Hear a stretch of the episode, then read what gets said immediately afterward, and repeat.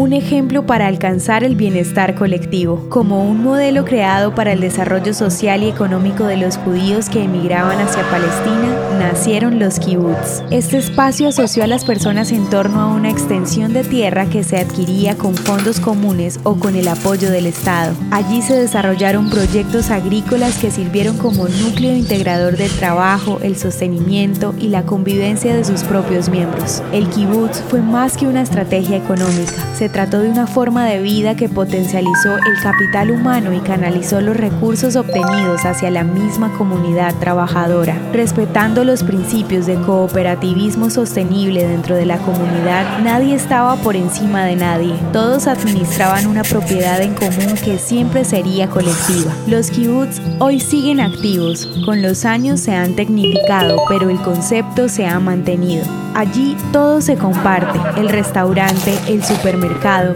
las zonas de recreación y los trabajos de siembra, mantenimiento y cosechas de los campos, así como la cría y la producción de animales. Al interior del kibutz, los integrantes hacen sus compras sin dinero, pues se va descontando de un presupuesto asignado anualmente a cada individuo. Tienen autos comunes que comparten de manera organizada. Los niños se educan de la forma tradicional y también trabajan, pero no con motivos económicos pues su paga se invierte en su propio desarrollo. Los kibbutz son un modelo para que las comunidades alcancen un alto nivel de bienestar al recibir servicios comunitarios de calidad.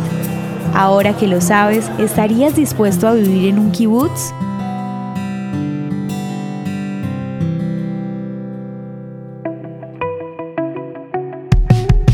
Esto es Audio Historias de Israel si quieres apoyarnos, recuerda que puedes compartir, guardar o comentar.